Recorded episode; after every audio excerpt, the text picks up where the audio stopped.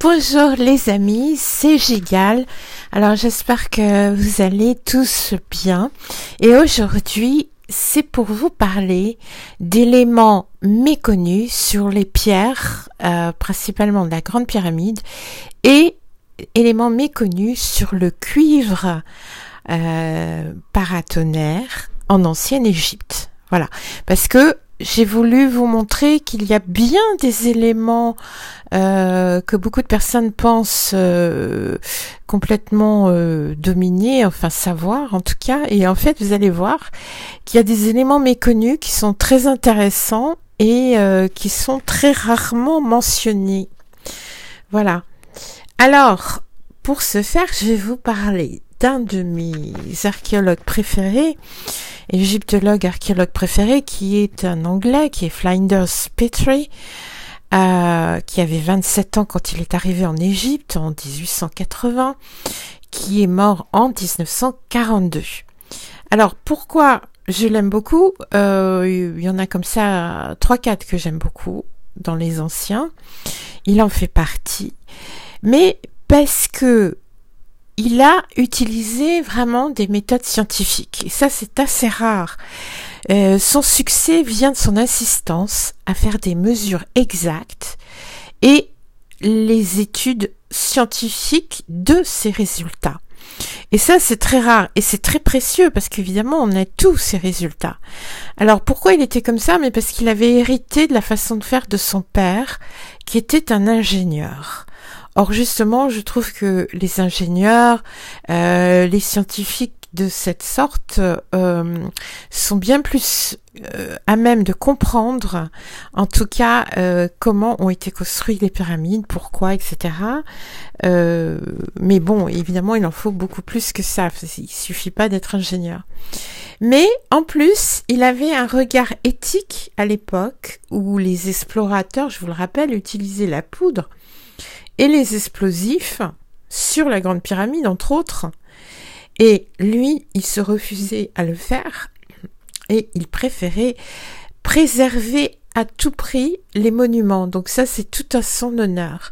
Alors juste pour rappel, pour bien le situer, pour que vous compreniez la suite, c'est lui qui a trouvé que la base de la Grande Pyramide était une surface nivelée à, la tolérance de 0,6 cm sur une zone de 5 hectares 3, la plus grande partie de cette surface étant d'une tolérance encore moindre, de moins de 0,25 cm. C'est Pétré qui a découvert le fait que la pyramide est l'expression de la valeur pi, qui définit la relation de la circonférence du cercle et son radius, alors qu'à l'époque, on pensait que cela avait été utilisé en premier par les Grecs. Donc Pétri a prouvé que les anciens Égyptiens le savaient déjà. Et c'est lui qui trouva que l'épaisseur moyenne des joints entre les pierres était seulement de 0,5 mm sur la grande pyramide. Et enfin, c'est lui aussi qui prouva que les Égyptiens euh, sciaient les pierres, en tout cas euh, certaines pierres. Alors maintenant, pourquoi je vous en parle? Ben parce que Petri, il a remarqué plusieurs choses très intéressantes. Excusez-moi. dont je vais vous faire part. Petri, il remarqua quelque chose au sujet de la boîte de granit dans la chambre du roi. Alors, je n'appelle pas ça un sarcophage, hein, parce que ça n'est pas un sarcophage, ça n'en a ni la forme, ni l'épaisseur, etc. Euh, donc moi, j'appelle ça une boîte, euh, jusqu'à ce qu'on en sache euh, davantage, bien sûr. Donc, au sujet de la boîte de granit qui se trouve dans la chambre dite du roi, il trouva qu'il y avait différentes traces de scie à l'extérieur et sur la face ouest du côté nord. Il y a, dit-il, des signes que la scie utilisée a été retirée deux fois et repositionnée deux fois avant de faire la coupure finale. Il avait calculé que pour faire ces coupures, il fallait que la scie mesure pas moins de 2 mètres 7. Vous rendez compte, une scie de 2 mètres 7, c'est absolument incontrôlable pour son utilisation, euh, en tout cas précise. Et puis, quand vous sciez, vous faites beaucoup d'allers-retours avec la lame avant que c'est la coupe, quoi que ce soit. Alors, pourquoi euh, aurait-il laissé cette marque de faute Serait-ce qu'il travaillait Alors ça, c'est ce que moi je rajoute. Hein. Serait-ce qu'il travaillait sur une matière molle qui se serait solidifiée, granit reconstitué? Entre euh, avec euh, un point d'interrogation. Alors ça c'est mon avis, hein, c'est pas ce que dit Petri, euh, ça c'est mon avis. Mais pour Petri, lui, il suggérait que les Égyptiens devaient connaître la pointe diamantée. Il affirma la même chose pour des bols en diorite très durs. Je vous rappelle que le diorite, c'est vraiment la diorite, c'est la pierre la plus dure, une des pierres les plus dures. Euh, si vous savez, ces bols magnifiques euh, qui sont avec des inscriptions en hiéroglyphes, euh, qui, comme il le constata, ne pouvaient pas avoir été gravés par des outils en cuivre ou en bronze. Alors, il a imaginé un outil diamanté, mais euh, la parfaite symétrie des hiéroglyphes, leur profondeur, leur équidistance parfaite, euh, exclut cela. Et ça, euh, il, comprenait bien ça. D'ailleurs, il disait que c'est le degré de pression pour graver ces hiéroglyphes qui est un problème. Alors évidemment, tout cela s'efface si, comme je le dis, la pierre n'était pas complètement dure à l'origine et que on utilisait des sortes de pochoirs ou des tampons à relief. Petri observa que la surface concave des bols avait été formée utilisant deux différents axes, ce qui est bien sûr l'indication qu'on avait tourné l'objet sur un tour, un tour de potier. Alors là, je reviens encore sur euh, euh, ce que je pense. Euh, bah alors si c'est sur un tour de potier, la pierre pouvait très bien ne pas être dure. Et il y a encore plus de raisons qu'elle n'ait pas été dure. mais le truc, quand vous dit très peu, c'est que en examinant la boîte de la chambre du roi, il trouva qu'elle avait été creusée en la forant par forage tubulaire. Ça veut dire que on avait euh, creusé dans la boîte euh, avec euh, sans doute une, enfin pour pétrir, hein, attention, une mèche ronde comme, comme celle qui existe pour les forages. Et il calcula alors que la pression nécessaire pour le faire Hein, pour creuser ce granit dur de cette boîte qui se trouve au cœur de la grande pyramide, il trouva qu'il fallait deux tonnes de pression. Alors là, c'était totalement impossible avec un outil de forage basique. Et euh, donc les égyptologues, ils ont fini par ignorer euh, cette question. Ils n'ont pas cherché plus loin, ils ont trouvé que c'était impossible. Et euh, voilà, alors que c'est possible si la pierre était pas complètement durcie. Il trouva aussi des marques restantes de lames que les Égyptiens avaient essayé de polir. Alors des marques de lames sur, la pierre de ce granit. Alors, il dit qu'ils avaient dû essayer de polir ces marques avec du sable et de l'eau.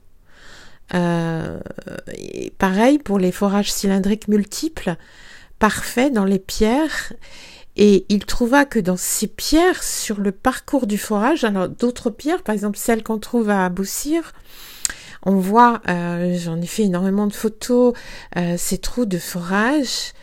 Euh, mais alors il analysa ces trous de forage dans ces pierres très dures et il observa que les fragments de mica très très très durs, les cristaux très très durs qui se trouvent à l'intérieur de ces granites, n'avait pas éclaté hein, sous le, passage de, cette espèce de, forage tubulaire cylindrique, mais c'était en fait écarté sur le chemin de, la mèche ou de quelque instrument que ce soit.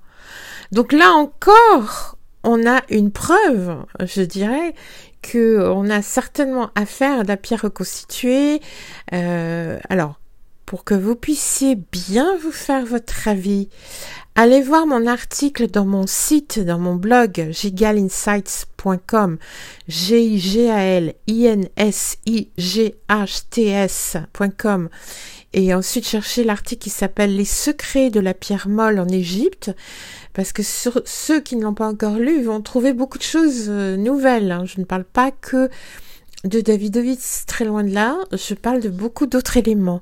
Donc allez voir. Et puis aussi, vous pouvez voir une ancienne vidéo sur mon YouTube qui s'appelle L'alchimiste du Caire, que je vous conseille aussi parce que à l'époque arabe, ils ont retrouvé des moules, ils ont retrouvé une façon de faire que les anciens égyptiens avaient. Donc c'est très intéressant. Euh, et puis maintenant, je vais vous parler d'un élément vraiment euh, que très peu de gens connaissent sur le cuivre en Égypte ancienne. Et pour ça, on va partir entre Luxor et Aswan, à exactement 105 km au sud de Luxor. Et qu'est-ce qu'on a euh, à cet endroit? On a le temple d'Edfou. Alors je vous rappelle que le temple d'Edfou, c'est ce merveilleux temple, euh, un des très rares qui est totalement euh, comme à l'époque en fait, sauf qu'il date de 237 avant Jésus-Christ seulement. C'est-à-dire qu'il est assez récent, mais bien entendu, il est, euh, il avait été reconstruit sur l'emplacement d'un beaucoup plus ancien. Et d'ailleurs, on en voit les traces, notamment les murailles de protection quand quand on y va. Et euh, ce temple était construit en grès. Euh, la muraille euh, est vraiment impressionnante, l'ancienne muraille qui est tout autour. Et chose que vous savez peut-être, c'est que juste à côté de ce temple d'Edfou, il y a une nécropole, première dynastie. vous avez un des premiers pharaons, Wadjet, qui se trouve enterré là. Donc c'est un site qui a été construit depuis extrêmement longtemps. Et euh, je vous rappelle aussi que l'origine du temple des mais alors le très ancien temple, a été crédité à Imhotep, qui a conçu la pyramide de Saqqara, celle de Djoser, et euh, que l'on dit avoir eu euh, une main très importante dans la construction de la grande pyramide. Alors, dans ce temple, il y a une inscription. Je vais vous la traduire, cette inscription, vais la lire, et c'est écrit. C'est le haut pylône du dieu Detfou sur le trône d'Horus, le porte-lumière. Les mâts sont disposés en paire afin de fendre l'orage dans les hauteurs des cieux. Alors voilà, fin de citation. Et cette inscription, ça, ça a été quand même constaté par des experts, mais euh, il y a très peu de gens qui le savent, indique que des mâts de cuivre ont été construits dans ces pylônes. Alors qu'est-ce qu'on appelle pylône Vous savez, c'est sur la façade du temple d'Edfou, regardez là, ce sont ces deux espèces de tours qui entourent la porte, hein, qui sont censées représenter les deux collines euh, avec le soleil au centre, deux collines de la création. Et euh, tous les temples étaient construits avec ces deux pylônes euh, à la porte. Et le cuivre, il y avait eu des mâts de cuivre, des mâts de cuivre qui avaient été construits à l'intérieur de ces pylônes. Et le cuivre étant le conducteur le plus électrique connu, les anciens Égyptiens étaient bien conscients de ses, propriétés, puisque ils disent dans cette inscription qu'il que cela permettait, euh, en les disposant par deux, ces mains, de fendre l'orage dans les hauteurs des cieux. Donc, ils connaissaient l'utilisation de paratonnerres. Voilà. Et ça, c'est encore autre chose que, que rarement on vous explique, on vous dit. Voilà les amis, je voulais vous donner ces petits éléments euh, tellement parlants, tellement encore, toujours dans la même direction, euh, qui nous indique euh, la grande, très grande science des anciens Égyptiens. À très bientôt, merci beaucoup à vous et on continue, l'aventure continue.